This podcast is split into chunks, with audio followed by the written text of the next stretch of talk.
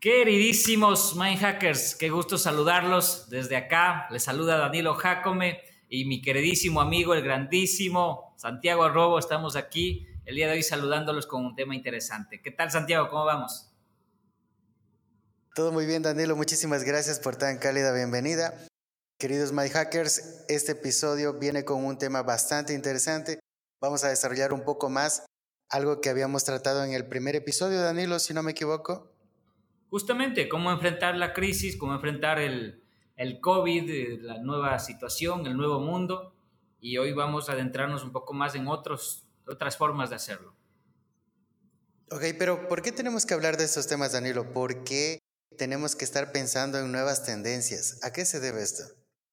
Bueno, te adelantaste un poco y justamente lo que queríamos era eso, comentarle a nuestros queridos eh, escuchas que eh, lo que nosotros queremos, nuestro tema del día de hoy es justamente hablar de nuevas tendencias. Cinco ocupaciones del futuro que tienes que estar regresando a ver para salir adelante en este nuevo mundo. Y justamente la primera pregunta es eso, ¿no? ¿Por qué? ¿Por qué regresar a ver nuevas tendencias? Eh, bueno, me lo preguntas, te lo respondo. Eh, en revistas especializadas se habla de que saltamos, tuvimos un salto cuántico es como si hubiésemos entrado en una máquina del tiempo y entramos en marzo 2020 a la pandemia y salimos en prácticamente junio, julio, agosto, dependiendo del país, de 2030, Santiago, en temas tecnológicos, evidentemente. Entonces, figúrate lo que eso implica al hecho de que un montón de negocios, de prácticas, de habilidades, de conocimientos están obsoletos en un par de meses. Por supuesto, claro, imagínate, esto rompe totalmente la programación o planificación que hayas tenido como empresa, como individuo o como organización. Toda planificación que hayas tenido destruida. Me estás hablando de 10 años de diferencia, Danilo. Entramos 2020, salimos 2030. ¿Qué pasaron en estos 10 años? Seguramente habrá actividades que al día de hoy tendrán que adaptarse eh, en lo que llamamos, entre comillas, este nuevo mundo. Tendrán que adaptarse a esta nueva realidad algunas dejarán de tener relevancia u otras habrán trascendido. ¿Qué opinión tienes sobre esto? A ver, ojo con esto, porque lamentablemente no solo se trata de que han quedado eh, o tienen que reinventarse, algunas actividades, algunos negocios, algunos emprendimientos. Estamos hablando de que algunos ya son obsoletos y definitivamente no van a poder seguir sobreviviendo en este nuevo mundo. Eh, es un mundo post-digital porque ya completamente todo lo que estamos haciendo se ha vuelto digital eh, y como tal, hablar de nuevas tendencias justamente te permite proyectarte justamente hacia el futuro. Entonces, muchas de las empresas han tenido que dar saltos cuánticos, como yo te digo, eh, hacer brincos realmente en tecnología, en transformación digital, y es más habitual de lo que te imaginas que gerentes de empresas increíblemente grandes eh, a nivel nacional, a nivel mundial incluso, eh, no tienen ni idea de cómo realizar transformación digital en sus entidades, no tienen ni idea de cómo usar Zoom, no tienen ni idea de, cómo usar un, CRM, no tienen ni idea de muchas cosas. Es increíble y eso no te lo van a decir porque pues quizá lo confiesen eh, únicamente en, confesión eh, ante un altar, pero no te lo van a confesar así nada más, pero es la realidad, Santiago. Eh, mucha gente desconoce de, este, de, esta nueva forma y de, la, y de realmente lo que implica el cambio que estamos viviendo. Ante, hablamos en un episodio anterior también de cómo afectaba todo esto a las relaciones interpersonales, pero al mismo tiempo adoptar este tipo de tecnologías hubiera permitido que las personas, en el caso que estabas exponiendo, que estas personas justamente hayan tenido una mejor aproximación hacia estas tecnologías y sus usos por ejemplo, el mismo Zoom, que se popularizó muchísimo en pandemia. Bueno, aún estamos en pandemia, pero se popularizó muchísimo. Eh, de, repente todos estaban en Zoom, de repente eh, inclusive Zoom no estuvo preparado para esto. Recordarás que tuvieron un escándalo de seguridad, empezaron a perder usuarios, eh, no estuvieron preparados. Y es una compañía que se dedica a esto, imagínate tú. Estuvo también Meet, Google la, vio fea porque tuvo que salir justo en pandemia un producto que no estaba terminado del todo. Al día de hoy tiene ya un poco más de funciones, creo que ha copiado un poquito de Zoom. Eh, hay, hay varias cosas que destacar actualmente de esta plataforma, pero aún le falta mucho de cara a lo que logró Zoom, que pese a todo este background que tenía, pues como te decía, no estaban preparados y les golpeó ellos también. No se diga a una persona que no había adoptado la tecnología como un estilo de vida o como una herramienta en la cotidianidad. O lo que también se puede denominar, sin ser ofensivos, un analfabeta digital. Sí, sí, sí. Se está comiendo, la tecnología se está comiendo el mundo análogo, si se puede decir en muchos sentidos. Y por eso es que eh, vamos a hablar luego de, metaversos que existen en los juegos y que están teniendo más relevancia, conciertos en esos metaversos de juegos como Roblox o, Fortnite y, cosas parecidas. O sea, el mundo análogo está quedando eh, justamente para, para, la discusión, ¿no? Eh, y muchas de las cosas se van haciendo en digital. Y a eso vamos. Muchas de las empresas eh, no se dan cuenta realmente del salto cuántico que acabamos de dar en tecnología y muchas de las empresas y personas incluso no estaban eh, preparadas realmente para eso. Acabas de decir justamente, Zoom no estuvo preparado, tuvo un montón de problemas, un sinnúmero de situaciones eh, bastante embarazosas que cruzar. Te, había comentado yo en aquel momento, de hecho yo en mi, en mi empresa tuve que adoptar Zoom como una manera de, trabajar, eh, pero ya después de un tiempo, ¿no? Porque también eh, en lugar de mi trabajo, en, la institución financiera en la que laboro, en algún momento más bien di la, di la directriz de quitar o de dejar de usar Zoom porque era bastante poco seguro en algún momento. Llegó a ser muy, muy poco seguro y para una institución financiera pues era bastante complejo. Entonces se dio la directriz de no usar Zoom en ningún equipo. Recordarás, en algún momento eso sucedió. ¿Y qué, fue lo que tuvo que hacer Zoom? Contrató al, tipo de, al, capo de seguridad de Facebook para instaurar un sistema de seguridad de, malware que, permita realmente eh, que, no se hackee, que no se pueda utilizar para fines un poco nefastos, ¿no? Eh, y lo lograron, Facebook creo que eh, lo ha logrado también, pero el caso específico de, de Amazon eh, perdón, el caso específico de Zoom, quiero decir, lo ha logrado perfecto. Yo creo que ahora mismo en el mercado es una de las herramientas de las plataformas mejor equipadas y más robustas para este tipo de actividades.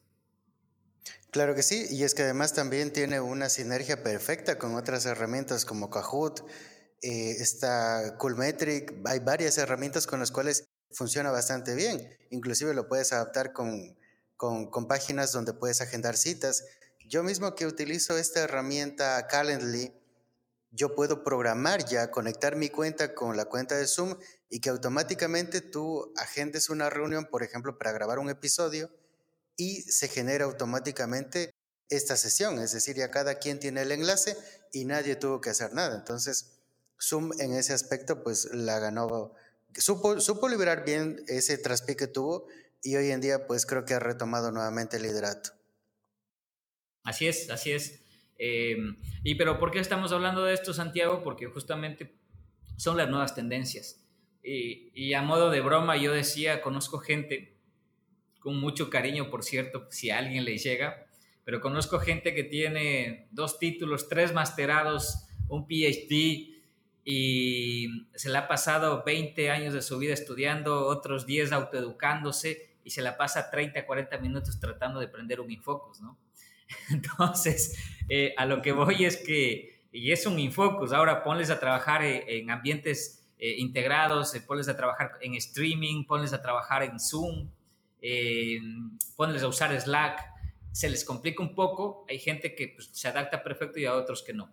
Y por eso justamente viene la segunda pregunta dentro de este segmento, y es que qué negocios o trabajos ya son innecesarios en este nuevo mundo porque estamos en un nuevo mundo y no sé, como digo, si lo estamos dimensionando. ¿Cuáles crees que son esas actividades o qué, has escuchado tú al respecto? Esta pregunta pues es bastante compleja porque responder puede provocar que, en los comentarios me destruyan. que nos caigan, que, nos, que nos bajen el, el, canal y el programa, ¿no? Que nos, que nos hackeen a los mind hackers. bueno, ¿qué te digo? A ver, mm, estamos hablando de Ah, sin miedo, dale. Es que en serio, yo creo que la gente que está allá afuera sí necesita eh, escucharlo de, este tema que se debe hablar y, sin miedo, sin tabús, porque hay, hay muchos eh, jóvenes que están recién empezando a estudiar y que incluso dicen, oye, ¿qué estudio? Pues hay que darles una pista de, de, de lo que creemos, de lo que la experiencia nos permite, de lo que la información nos permite decir. Es así, claro que sí. Mira, yo, bueno, mira, más que una respuesta clara de lo que estás planteando, tengo una anécdota.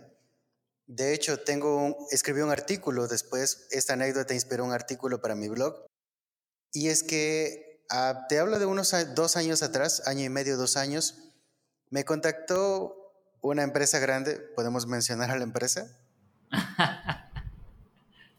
la vamos a mencionar. me contactó Banred Banred quería que yo diseñe e implemente para ellos una página web eh, para su nueva billetera. Bueno, el nombre en ese momento y el proyecto era confidencial, pero esa era la intención. Todo muy bien, les gustó mi portafolio, checaron mi página web, todo lo que, lo que vieron les pareció muy bien. Y hicieron este acercamiento, me pidieron que por favor me acerque a sus oficinas para mantener una reunión. Yo les manifesté que no estaba en la ciudad y que me veía en la obligación de pedirles que hagamos una reunión vía telemática. No les pareció para nada, no hubo la delicadeza de responder mi correo y simplemente me descartaron. No era una opción para ellos. Y estamos hablando de una compañía que utiliza mucho la telemática para todo. Es una compañía que nos está conectando a todos con empresas internacionales, que si vas al extranjero estás amparado porque puedes sacar tu dinero N cantidad un de paréntesis, Santi. Tú conoces más del tema. Un paréntesis, Santi, para, para quienes nos escuchan de fuera del Ecuador, Banred es una empresa líder en Ecuador de lo que implica todo eh, lo que son medios de pago. Eh, tiene, yo creo que la principal, eh, si no es la principal, una de las principales cadenas de, de una red cajeros automáticos, de cajeros automáticos del país acá en Ecuador y evidentemente es un, es un gran corporativo, ¿no? Nada más cierro el Sí, por supuesto, por supuesto, y es que esta aclaración es totalmente válida, pero además es que esta empresa conecta con grandes franquicias. Entonces estás hablando de una empresa que sí estaba o debería haber estado habitual a las, em, a las tecnologías que en ese momento no estaban pues tan obligatorias de uso como el día de hoy.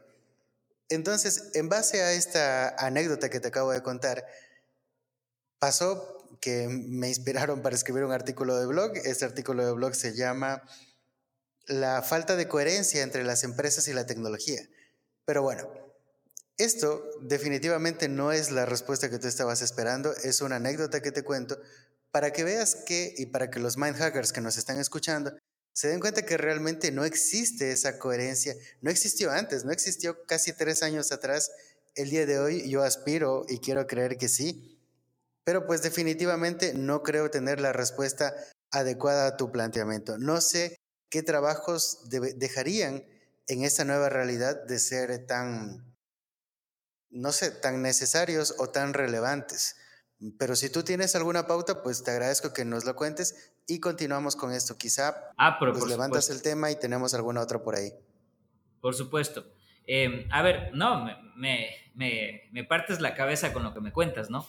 Y, yo podría tener un par de anécdotas al, al, al respecto también, eh, pero no vamos, a, no vamos a entrar en detalles ahora mismo. Eh, pero lo que pasa es que lo que tú dices es muy claro. Ni siquiera las empresas de tecnología han logrado entender lo que implica realmente este mundo postdigital. Entonces, evidentemente, eh, están condenados. Y, y, fíjate tú, es como hablar de, de Kodak en, en, los años 90 en los años 2000, eh, si tú regresabas a ver algún lado, siempre ibas a encontrar una tienda de revelado de Kodak. Si tú eh, usabas una cámara, seguro era Kodak. Si tú tenías eh, una fotografía por revelar, seguro tenías que hacerlo en una tienda, en un lugar de revelado de Kodak. era, una, era un monstruo de empresa a nivel internacional, cientos de miles de millones de dólares facturados anualmente y quebró. Eventualmente desapareció, no solamente quebró de un día para otro. Fue, fue bastante catastrófico lo que le pasó. ¿Y cuál fue la causa? Las cámaras digitales. Entonces, un día eres el amo del universo y al otro día sale una nueva tecnología que destruye por completo todas tus aspiraciones de seguir adelante. Eh, y no es que Kodak no haya sabido que hay cámaras digitales, ¿no? Nada más que Kodak, y fíjate esto que con, la, con el gran corporativo que era Kodak, tenía cientos de miles de personas trabajando para ellos, abogados, eh, especialistas eh, en tecnología y todo esto, y aún así los rebasó. Fue porque ellos dijeron, no, sí, sabemos que es una tendencia las cámaras digitales, pero creemos que pues está empezando suave, ¿no? Y que va a ir mm, de a poco y de un día para otro solo se dispararon las ventas de, las cámaras digitales y luego salió el smartphone con celular eh, y cámara integrada y fue la cabose. Cuando intentaron abrir los ojos y, alzar cabeza, como se dice, era demasiado tarde. Entonces, muchas personas, muchos negocios em, están en ese, en ese letargo de dormirse en los laureles y no entender este nuevo mundo. Em, y quizá la respuesta va por ahí quizá la respuesta no es única, quizá no es la respuesta que, pueda definir completamente qué nuevas actividades o qué negocios eh, son los que van a tener éxito en el futuro. Tampoco sabemos y podemos decir con ciencia cierta qué actividades no van a tener éxito en el futuro, pero yo creo que sí podemos dar un poco de contexto, de resumen y entender un poco las dinámicas. Eh, por ponerte un ejemplo, yo soy contador auditor y definitivamente, si un joven me dice, oye, ¿qué quieres? Eh, o mejor dicho, ¿qué recomiendas estudiar ahora mismo? Muy probablemente no diga contabilidad de auditoría, muy probablemente no diga contador. No, ¿Por qué? No porque eh, no sea una buena, una buena eh, Opción. profesión, para nada. Lo que sí pasa es que cada vez el contador se vuelve una persona que sirve más estando al frente de un computador y de un sistema contable que hace todo y lo que el, contador básicamente se vuelve es un supervisor del trabajo de la máquina, ¿verdad? En un sentido. Y luego, pues, realmente, yo lo que les diría es que si quieres estudiar contaduría, está perfecto, pero especialízate, por ejemplo, en tributos, porque los tributos van cambiando, son, son eh, muy, muy, muy volátiles, eh, más en nuestros países latinoamericanos, en donde depende del gobierno de turno, los impuestos son diferentes. Eh, y, aparecen nuevos impuestos y cosas parecidas. Entonces, eh, es más eso, ¿no? La respuesta clave está en especializarte, en servirte de las tecnologías para que tu actividad, tu empleo, tu negocio no se vuelva obsoleto un día para otro, porque hay mucha nueva tecnología que realmente no hay que dejar pasar y hay que empezarla a utilizar, a incrementarla en tu negocio. Y eso es justamente la tendencia de la transformación digital, Santiago. Claro que sí. Pero algo que quiero añadir a lo que acabas de comentar es que sí, es bastante difícil determinar, no somos nosotros además eh, quienes somos los más capacitados para ello, eh, determinar cuáles son los trabajos, carreras o demás que van a dejarte tener la misma relevancia que tenían antes, pero quizás sí podemos replantear y formular en todo caso cuáles son las carreras que, marcarán el futuro o los trabajos que van a marcar el futuro y que ya lo están haciendo actualmente y que muchas de ellas ni siquiera se nos pasó por acá en los últimos 10 años. Por supuesto, exactamente, mis queridos My Hackers.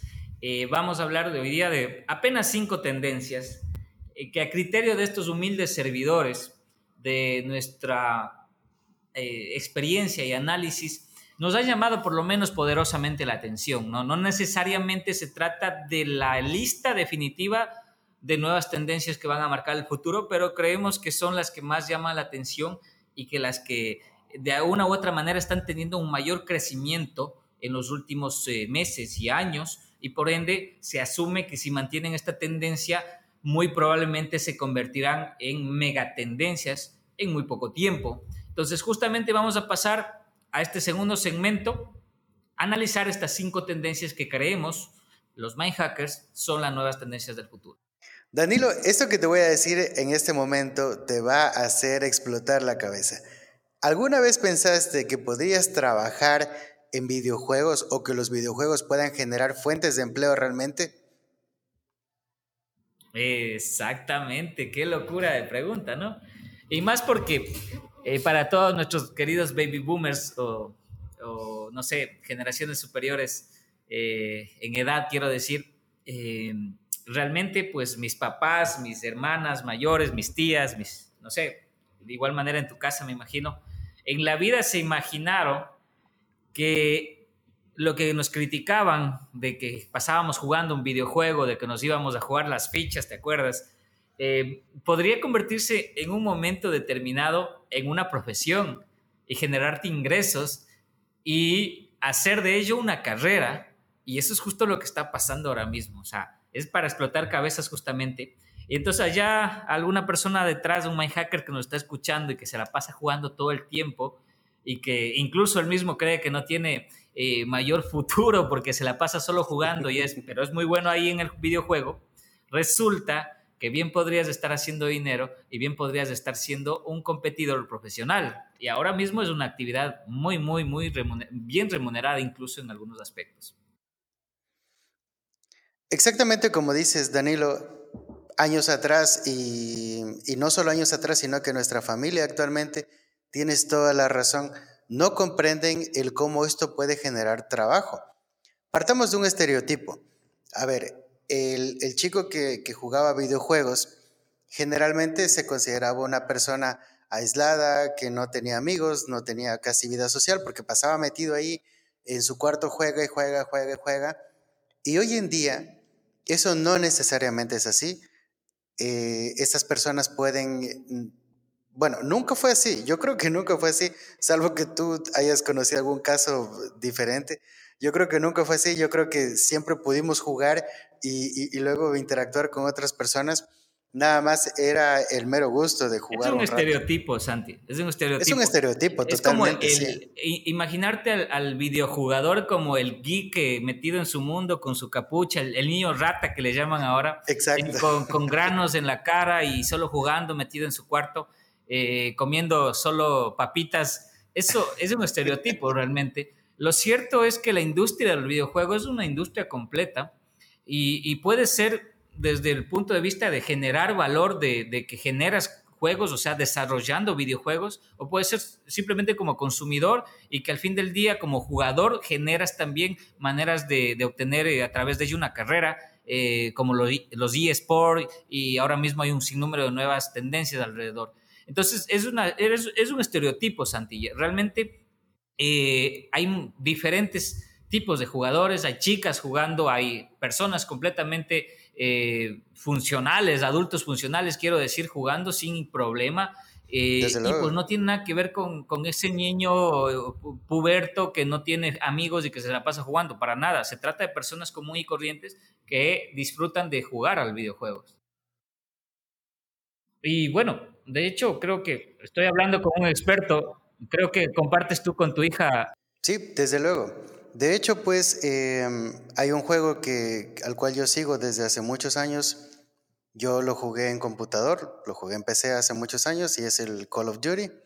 Hoy en día pues eh, salió la versión mobile, lo tenemos en los teléfonos y este juego lo he llegado a compartir con mi hija. Jugamos juntos y aquí viene algo interesante que avala todo lo que acabas de decir. Ya ese es un estereotipo como tal, no funciona así, Dani, esto es diferente, o sea, tienes personas totalmente funcionales como tú lo acabas de plantear. De hecho, el juego, eh, el juego que yo juego, valga la redundancia, es un, eh, es un título pues que, que lleva años en el mercado y que muchos hemos ido creciendo conforme creció el juego. A mi edad, hay mucha gente que está jugando y que, y que recién lo conoció porque lo pueden jugar en el teléfono y de repente juegas con un niño de 8 o 10 años. Pero también te encuentras con personas de 30, 40 años que tal cual como tú dices, personas funcionales, salen de una larga jornada de trabajo y deciden entrar, juegan un rato, se disipan y luego pues a dormir y ya quedó. Y parte de eso es lo que nos lleva a desarrollar el tema. Sí funciona como un modo de vivir, como un modo de generar trabajo, como un modo de generar recursos como tal. ¿Cuál es la única condición? Tienes que ser bueno. Puedes ser desarrollador, pero tienes que ser un buen desarrollador. O puedes ser un jugador que es la perspectiva que yo más conozco, pero tienes que ser bueno para esto. YouTube, Dani, o sea, puedes lanzar un canal de YouTube, puedes streamear tus partidas, conozco algunos youtubers, no es que sean amigos míos, los sigo, pero eh, ellos streamean sus partidas, hay mucha gente eh, lanzando dinero, los fans pagando por verlos jugar, es gratuito, pero los pagas como apoyo. Es gente que pues que está dedicada mucho tiempo a esto, son buenos además, destacan muchísimo. Yo creo que inclusive los mejores eh, además comparten lo que ellos saben, te enseñan. Entonces, pues no, no es eso, no es el estereotipo este del niño rata y demás, sino que hay personas inclusive que están haciendo comunidad porque están compartiendo cosas, te están enseñando a hacer cosas y eso es muy interesante porque la comunidad lo aprecia mucho y pues como te digo, está esta plataforma Twitch, no sé si la ubicas mucho, que, que igual es para streaming, eh, al igual que YouTube, que Facebook, pero que es como más de nicho. Está un poco más enfocada en el tema de los videojuegos, porque fue, si no fue, la primera fue de las primeras que empezó a permitir que recibir pagos a través de la plataforma. Hoy en día en Facebook también te pueden enviar estrellas. Las estrellas tienen un costo en metálico, en dólares. Es decir, yo como fan compro las estrellas y te las envío. Mientras estás jugando, yo lo que hago es enviarte estrellas. Esto, quizás voy a poner un ejemplo muy, muy bizarro. es, esto es como ponerle los dólares al stripper. ¿Sí? No, no Básicamente, sé eso, hermano. Quizá tú sí puedas ilustrar. Me han contado, me han contado. bueno, en esencia es algo parecido porque... Tome nota. Tome nota, el caballero sabe de, cómo poner billetes en cuerpos esbeltos. no, no, para nada, para nada. Pero sí sé de, esto porque tengo experiencia, eh, al menos en, este videojuego. al menos en este videojuego, nosotros eh, sí le hemos puesto dinero eh, pero el juego como tal no apoyando a, los youtubers, sí, por supuesto, dinero de verdad. Mira, mi hija, ella eh, suele hacer los fines de semana, se pone a hornear cupcakes y luego los vende. Y ese dinero pues va a su alcancía y lo guarda para cuando quiere gastar en algo. Y en febrero, cuando estábamos ya a pocos días de su cumpleaños, me dice, eh, salió una skin, una skin básicamente es como un look and feel, la, ropa o, el estilo que va a tener, el, outfit, sí, el outfit que va a tener el personaje con el que tú juegas. Yo ya lo quería. Y me dice cuánto necesito. Eh, necesitaba bastante dinero, en, dinero dólares, o sea, es bastante ¿Cuánto, dinero. ¿Cuánto? Diga. Ah, espero que mi esposa no esté escuchando esto. Necesitaba 85, eh, 90 dólares, dólares reales, que los tenía que meter al juego, convertirlos en monedas y con esto poder acceder a ese skin que ella quería. Entonces, ves que realmente sí hay dinero moviéndose aquí, es una industria que realmente funciona. Sí, sí, sí. Nosotros como usuarios le inyectamos dinero, del otro lado están los desarrolladores, los desarrolladores que, que al mismo tiempo forman parte de un corporativo mucho más grande y que pues luego hablaremos de casos más aterrizados como el Fortnite.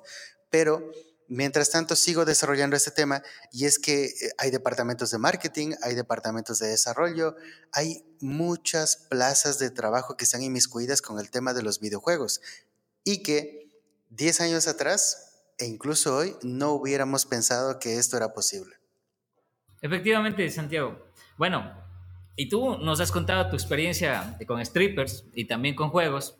Y es interesante todo, lo que, todo lo que nos cuentas. Bueno, regresando al, al, punto, eh, evidentemente, Santiago, tú eh, pagaste 85 dólares y, y, que te den duro en la casa por haber gastado en videojuegos, pero es como que es un, gasto, es un gasto culposo, ¿no? Es un gasto culposo, pero al fin del día se llega a hacer.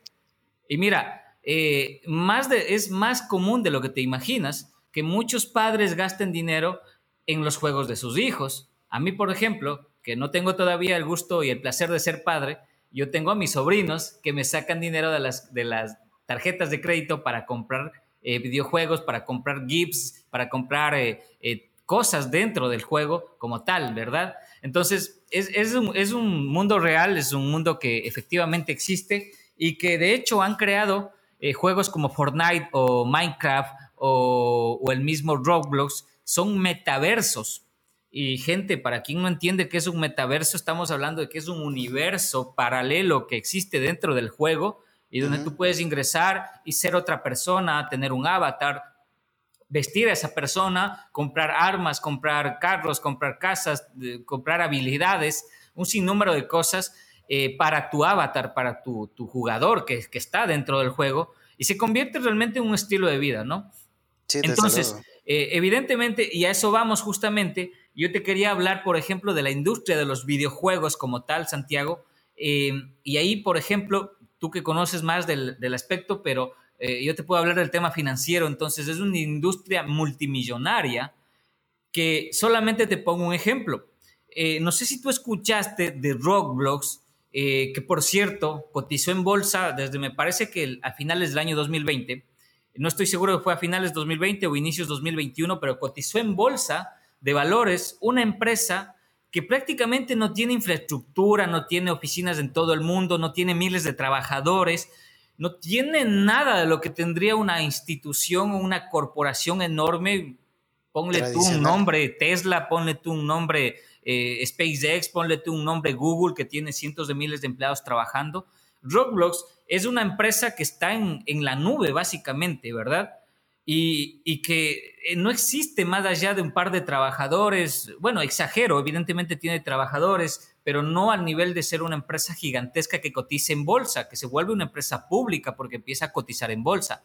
¿Sabes cuánto fue el valor, el IPO de, de, cómo es de, de Roblox? Eh, no, eh, no, no estoy primero que todo, el IPO, el IPO es el valor inicial con el que cotizas en bolsa, ¿no? Por el cual te, te han valuado como empresa. Fueron el valor inicial de oferta. millones de dólares. 39 mil millones de dólares, lo repito, es muchísimo dinero para una empresa que prácticamente está en la nube. entre comillas, ¿no? Es, es, impresionante. Está de, está de loco, Santiago, es, algo realmente para todos nuestros mind hackers. Eh, está ahí, muchos negocios están ahí, realmente sin lugar a duda están ahí. Y, pero, pero eso no es lo loco todavía, Santiago y queridos, querido, querida audiencia, ahí lo loco no está todavía. Está en el potencial. ¿Por qué crees que una empresa que ni siquiera tiene activos, edificios, oficinas, vale o tiene ese valor de 39 mil millones de dólares? ¿Por qué crees que eso sucede? Es por su potencial de cara al futuro como tal. Eh, te decía, lo importante de la empresa y por qué se evalúa tan alto su IPO inicial es justamente porque tiene muchísimo potencial de cara al futuro. ¿Y cuál es ese potencial? Mira, te voy a contar algo.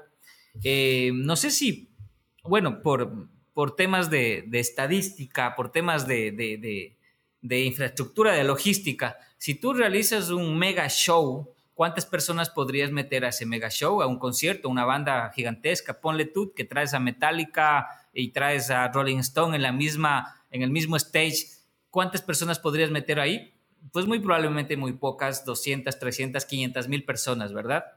Eh, de hecho, eh, el, concierto que tiene el récord Guinness por meter más gente eh, al espectáculo como tal, fue un espectáculo que se llevó a cabo en Río de Janeiro el 31 de diciembre del año 1994 y que tuvo alrededor de 4.2 millones de personas.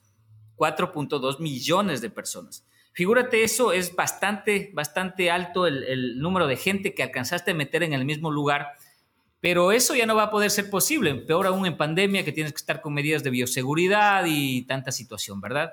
Em, este récord Guinness es para, este concierto que se llevó a cabo, perdón, en Copacabana, en Río de Janeiro, Brasil, y el, artista es Rod, eh, Rod Stewart, me parece, em, y justamente es, un, es uno de los conciertos más grandes del mundo que ha tenido la historia, pero en ese concierto llegaron a meter 4.2 millones de personas. Es el concierto más grande, más...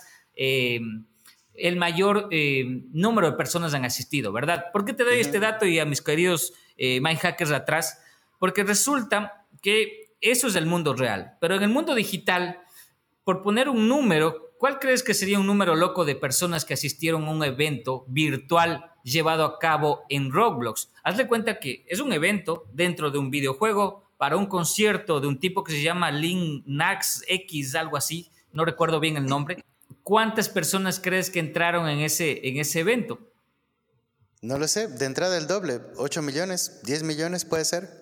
Exactamente, es contraintuitivo realmente la respuesta y muy probablemente nuestros hackers de atrás también se equivoquen en el número, Santiago, porque el número real de personas que ingresaron a este evento y que pagaron un ticket para ingresar a este evento, dinero real entrando a, dinero que se convierte en, eh, eh, en Roblox, fueron 30 millones de personas. Y es realmente un número extra, eh, extraordinariamente grande, ¿no? Estamos hablando de 30 millones de personas. Es un número absurdo totalmente.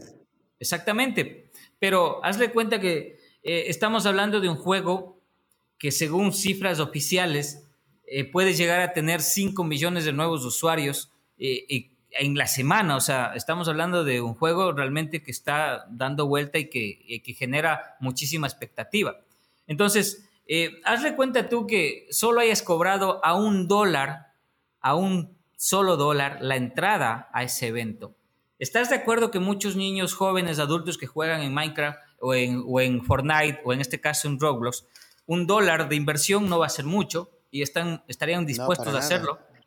¿Estás de acuerdo, verdad? Entonces, sí, desde luego. Evidentemente, hazle cuenta tú que solamente hayas cobrado un dólar. Esa tarde hubieron nuevos millonarios porque si hubieses cobrado únicamente a un dólar la entrada, tenías 30 millones de dólares por ese evento.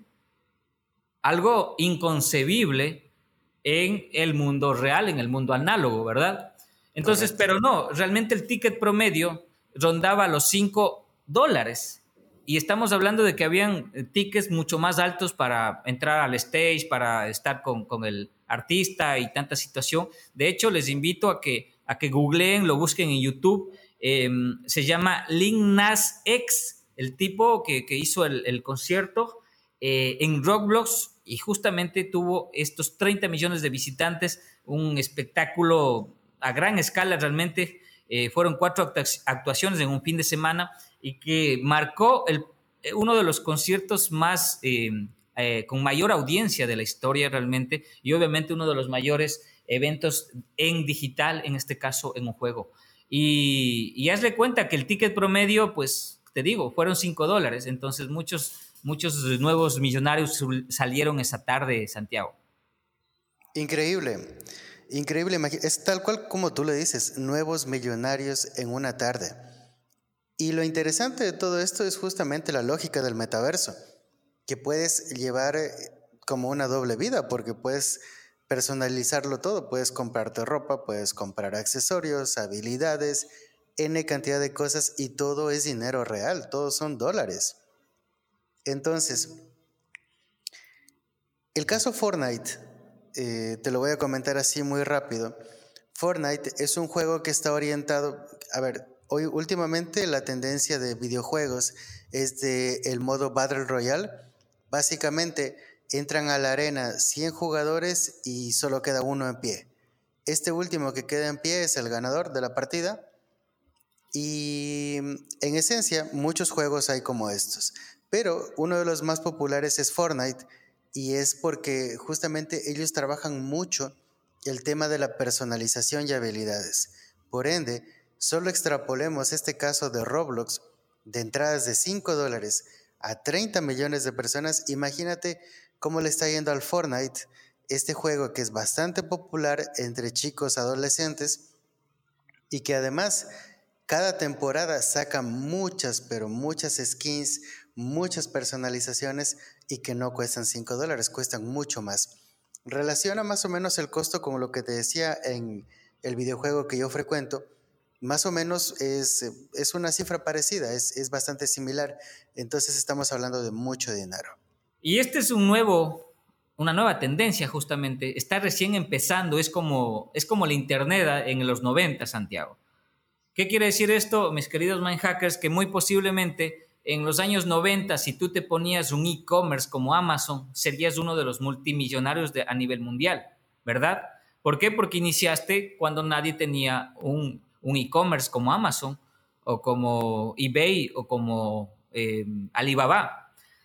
Eh, y básicamente es eso, lo que queremos es que regresen a ver ese, ese tipo de, de tendencias que muy posiblemente en pocos años se conviertan en mega tendencias y los primeros que tengan un juego que esté dentro de esos cánones que son un metaverso, que permiten hacer un sinnúmero de, cosas, se van a convertir eventualmente en nuevas plataformas que eh, evidentemente extrapolen riqueza para nuevas personas como tal. Bueno, ese es un aspecto de cómo llegar a, utilizar o ser parte de esa nueva tendencia, a tomar la ola, si se puede decir. La otra es como jugador, Santiago, y ahí eh, has escuchado de, de las Clubhouse.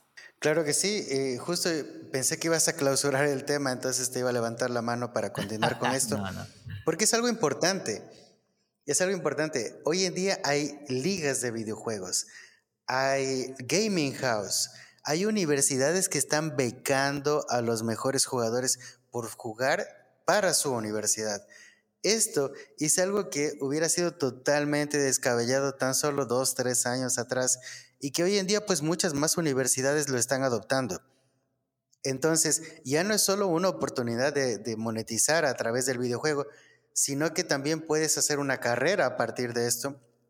De hecho, y como un paréntesis, hay una empresa que se llama Game Academy, es una startup que lo que está haciendo es ayudarte a mejorar tus habilidades como jugador para que luego puedas colocar estos skills en tu currículum.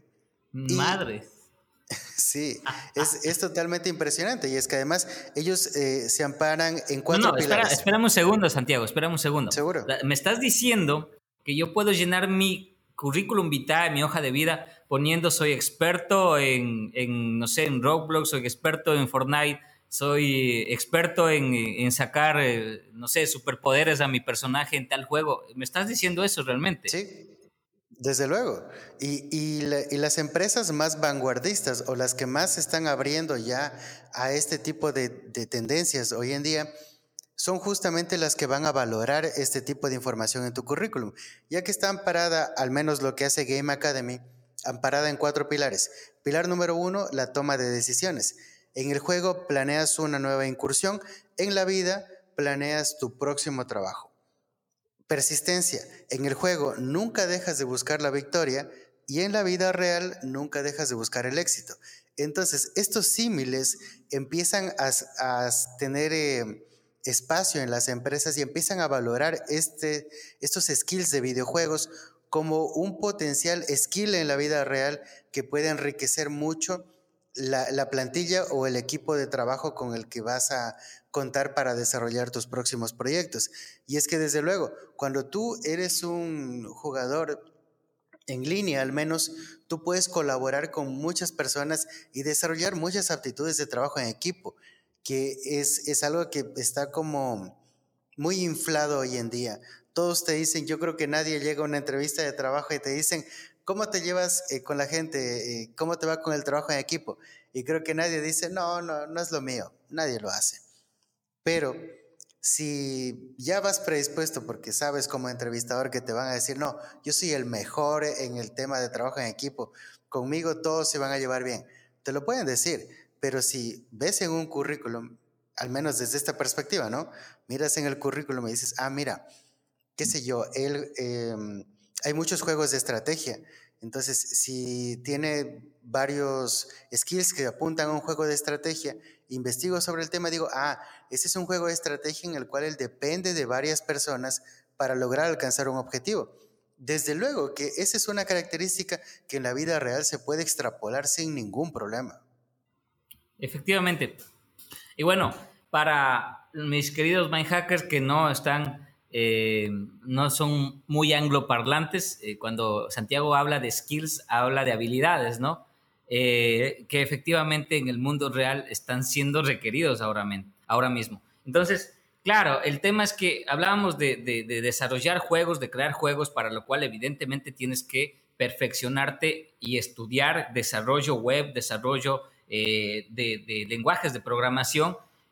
desarrollador como tal y eso es lo que deben estar estudiando ahora mismo, chicos, eh, sin lugar a duda, es la forma en la que se está moviendo este mundo. Todo está en lenguaje binario y definitivamente van a encontrar trabajo, jamás les va a faltar trabajo si son buenos diseñadores, incluso si son malos van a tener trabajo y eso se los puedo asegurar porque ahora mismo, al menos en Latinoamérica, no existe mucha oferta de programadores adecuadamente formados.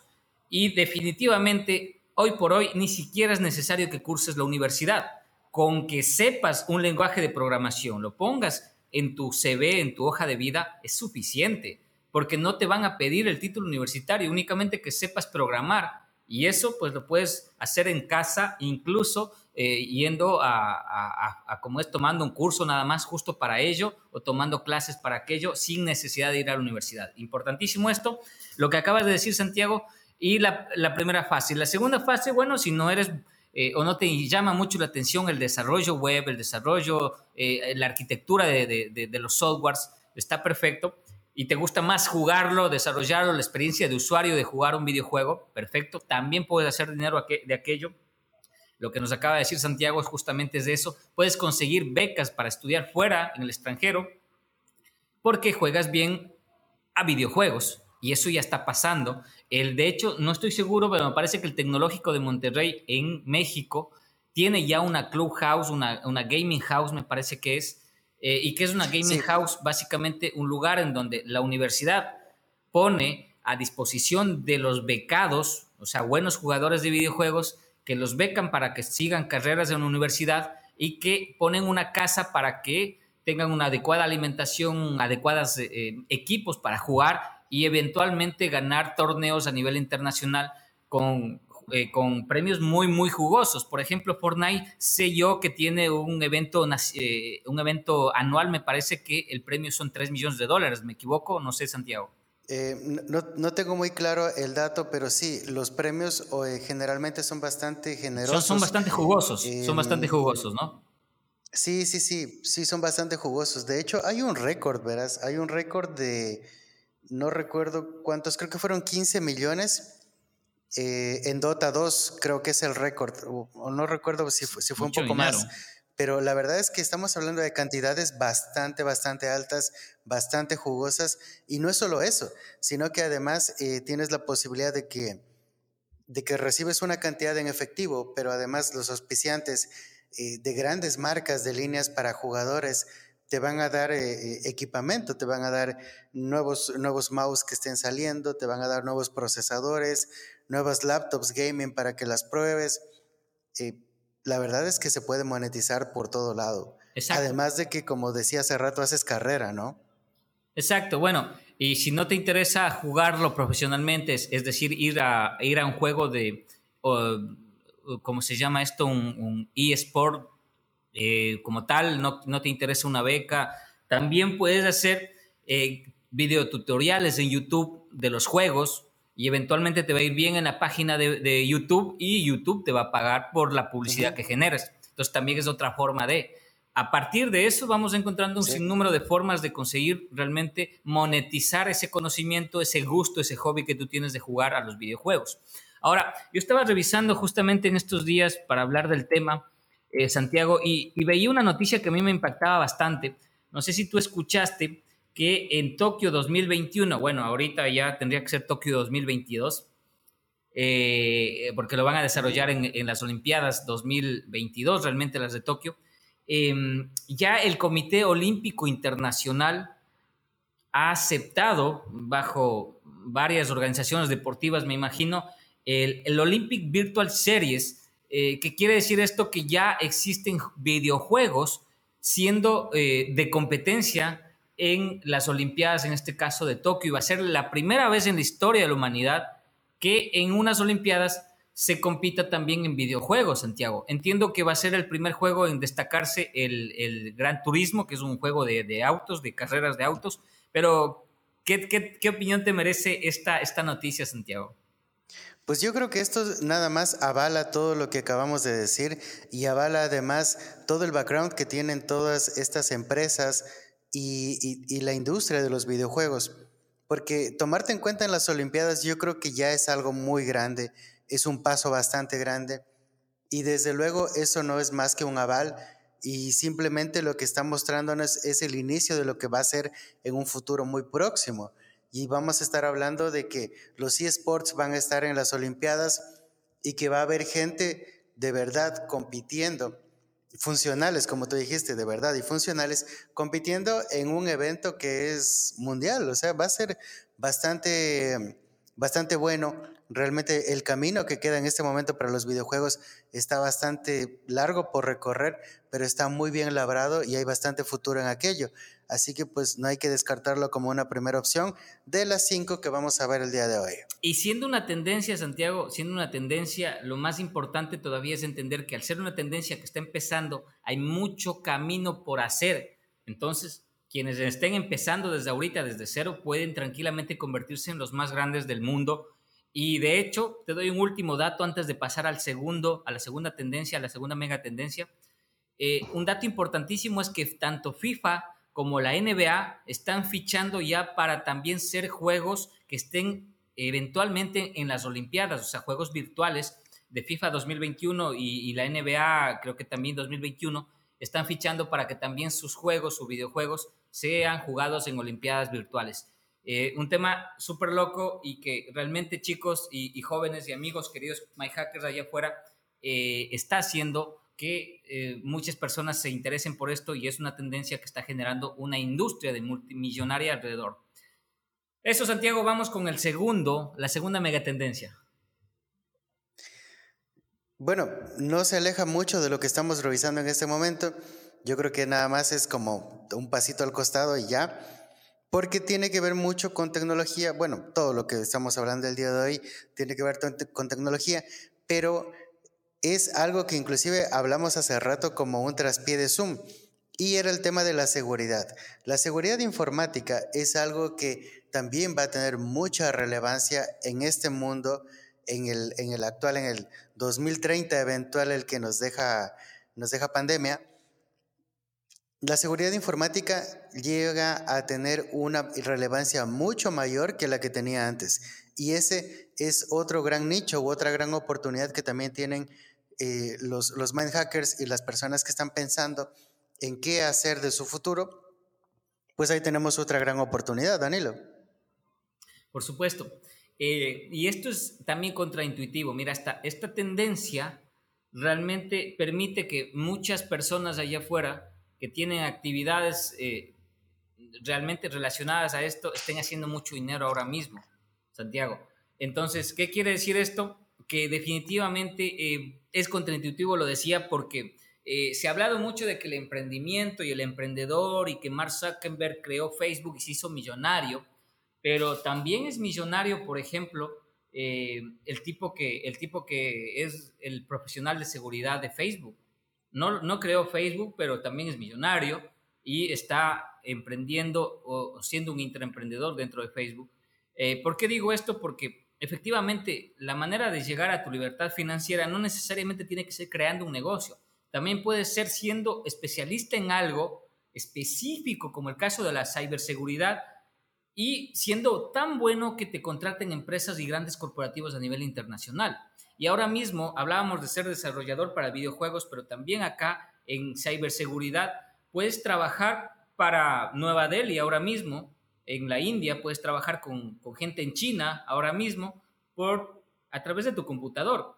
Puedes hacerlo estando en la playa, trabajando mediodía y mediodía haciendo surf o yendo a, darte una vuelta por la playa. Tranquilamente ese mundo es posible siempre y cuando seas bueno en lo que haces. Y una de esas actividades que te trae esa posibilidad, mis queridos mind hackers, es justamente ser un especialista tecnológico en ciberseguridad. Eh, será muy, muy, muy, será muy relevante de, cara al futuro y ahora mismo ya lo es. La gente que realmente te, libre de problemas de ciberseguridad, de problemas de, hackeo, de problemas de, personas inescrupulosas que hackean tu computadora y te piden un rescate. Y cosas parecidas van a ser muy necesarias en el futuro y ya lo están siendo ahora mismo. Eh, y es una industria también multimillonaria. Ahora, eh, ¿qué sucede? Eh, y te voy a contar eh, la historia de, cómo una empresa que es brasileña, por cierto, que se dedica a ciberseguridad, eh, obtuvo un contrato jugoso con uno de los bancos más grandes de, Brasil. fíjate que un día de estos llegaron a, hablar con unos dos jóvenes que ni siquiera tenían una empresa, llegaron a hablar con el gerente de este gran banco y le dijeron, oiga, ¿cómo puede usted asegurarme de que su banco es muy seguro de que nadie pueda sacar un billón de dólares de aquí? Y él decía, no, tenemos toda la infraestructura tecnológica que no permitiría eso. Y en ese momento ellos le mostraron su computador y habían sustraído las cuentas del banco, hackeando obviamente el banco, eh, un millón de dólares. Y sin haber evidentemente sido descubiertos. Eh, ¿Qué es lo que ocasionalmente pasó? Bueno, fue una jugada bastante, bastante eh, riesgosa, ¿verdad? Pero, ¿qué fue lo que sucedió eventualmente? Que este banco contrató a los jóvenes para que desarrollaran eh, malwares para que impidan o que permitan de alguna manera ser más seguros de cara a los clientes. Y esta empresa se ha convertido en una de las más grandes a nivel Latinoamérica de, seguridad, no voy a dar nombres, pero se ha convertido en una de las más grandes a nivel de Latinoamérica de ciberseguridad. Entonces, eh, por ejemplo, en, la institución financiera en la que laboro, se ha hecho necesario eh, llevar a cabo lo que se conoce como el hacking ético o el hackeo ético, que básicamente lo que implica es que yo mismo como usuario pido a unos hackers, eh, obviamente éticos, que trabajan en una empresa como tal, que intenten hackear mis servidores, que intenten hackear mi sistema financiero para encontrar debilidades y mejorar toda la ciberseguridad. Entonces, eso, ese hacking ético lo puedes hacer evidentemente si tienes ya unos conocimientos prácticos de ciberseguridad y muy eventualmente se va a convertir en una profesión muy, muy requerida y ya ahora mismo no existe en Latinoamérica suficiente propuesta y suficiente oferta de eh, personas de, que tengan conocimiento sobre privacidad y seguridad para proteger datos y gestionar los datos de, manera segura en la red, amigo. ¿Cómo, cómo, cómo lo ves de esto, Santiago? Bueno, pues eh, es, es, algo que definitivamente se convierte en una oportunidad. De hecho, hay muchas empresas, tal cual como tú dices, a través del hacking, eh, del ethical hacking, del, del hackeo ético, que, que, desembolsan cantidades altas de dinero a, a, a, grupos de hackers que se dedican exclusivamente, Danilo, exclusivamente a buscar debilidades en empresas. Les pagan muchísimo dinero y ¿qué comprende esto? Primero, pues que no lo divulguen. Si es un hueco de seguridad, lo que hacen es darle la exclusiva a la empresa, le permiten corregir esto, le dicen, mira, lo encontré aquí, en la línea tal, en tal parte, o sea, como que les mapean dónde es el problema, la empresa lo soluciona y a cambio de esto, pues el, el hacker recibe una cantidad de dinero muy jugosa y es que, obvio, cualquier empresa tecnológica grande quiere eh, perder credibilidad por un tema de seguridad. Entonces prefieren pagarle ese dinero a, un hacker o a un grupo de hackers por haber descubierto cierta vulnerabilidad, por ayudarla a solucionar y con eso evitan pues golpes de reputación. Empresas grandes como Google, como Apple, son empresas que se dedican a hacer este tipo de desembolsos de dinero. Los hackers muchas de las veces ni siquiera trabajan para ellos pero este tipo de empresas tienen un programa que está enfocado u orientado a este tipo de, de actividades o de oportunidades, digámoslo así, en el cual los hackers envían pues los reportes de varios exploits que han hecho y pues lo que funcionó les dicen esta vulnerabilidad y la empresa lo que hace es pagar, paga y es nada más una transacción, el uno descubre, el otro paga.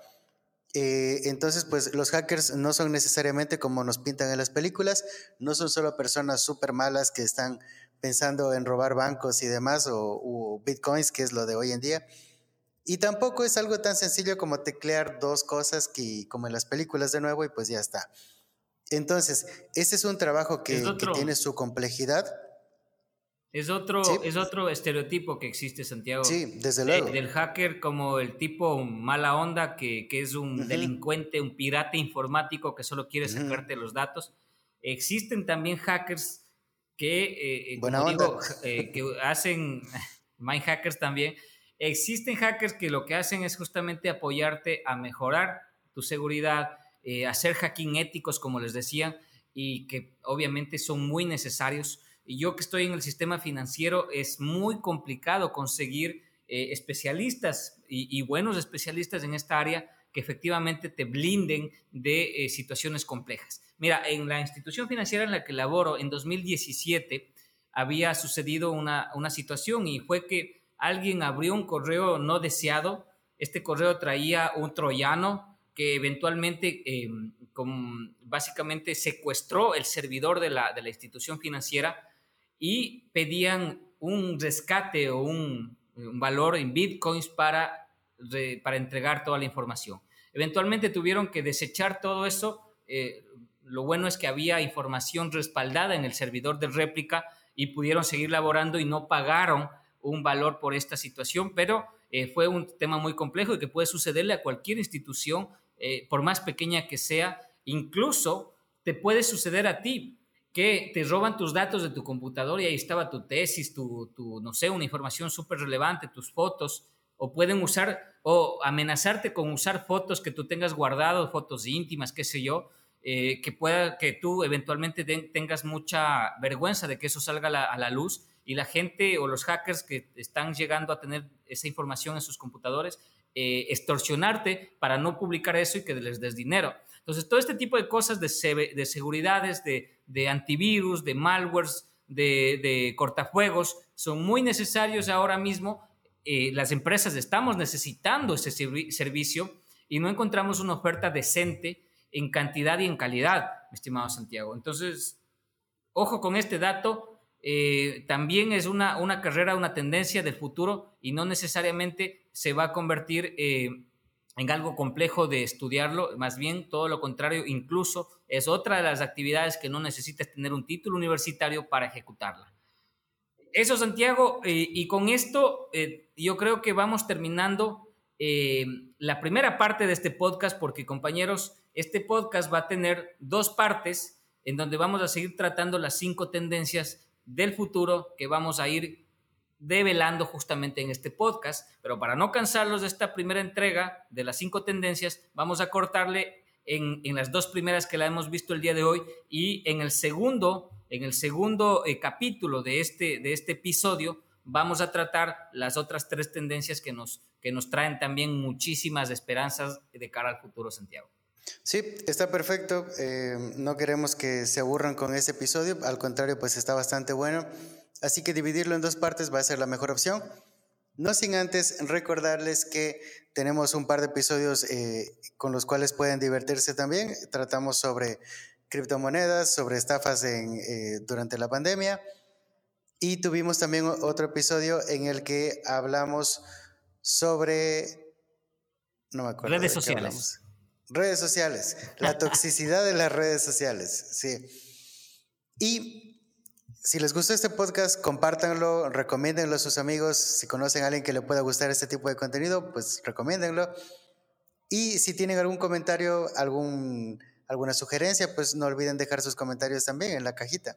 Y todo, todo lo que estamos conversando aquí eh, tiene mucha relevancia ahora mismo y esperamos haber eh, podido agregarles valor en lo que están escuchando. Recuerden que estamos en Apple Podcasts, en Spotify, estamos en YouTube, en Facebook, en Instagram. Síganos en todas las redes sociales. Yo soy Danilo Jacome y mi querido amigo Santiago Arrobo. Los estaremos viendo en el siguiente episodio. Hasta la próxima.